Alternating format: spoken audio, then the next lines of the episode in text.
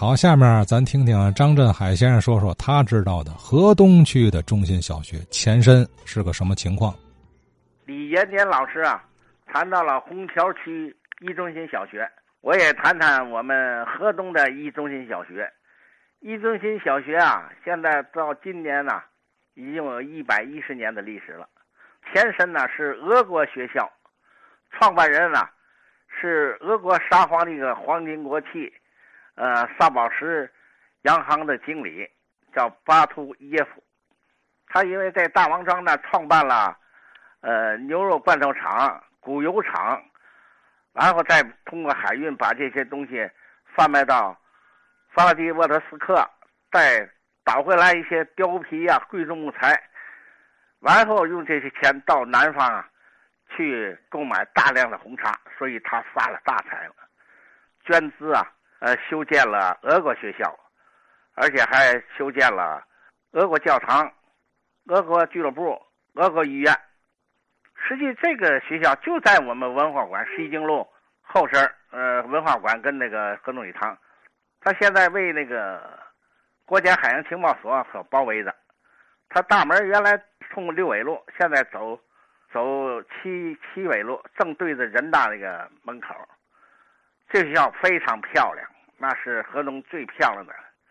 张成老师有这个照片这个是实际是一个贵族学校。到了日伪时期啊，小日本就把这个学校当成了他的统治中心，因为他把这个整个河东划为呃日本河东军政经济专属区，哎，他就在这个学校里设有军政部、特务部，还有宪兵队。其中这个特务部的主任呢，叫祈祷照，他呀原来是国民党高级特务。被日军呢所收买，就成了日本的走狗啊！而且这个祈祷照他还担任着一中烟厂的警务处处长。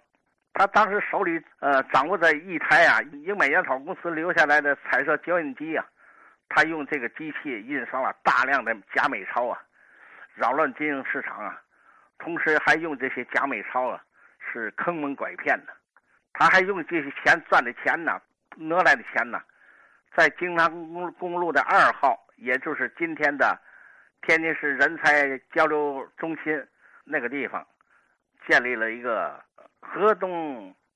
消防设备厂，在那生产了大量的消防设备，其中还组装了一百多台就是消防车，卖给那些三大油罐呐、棉纱厂啊、五大仓库，就连日本呐老板都买他账，因为他势力太大了。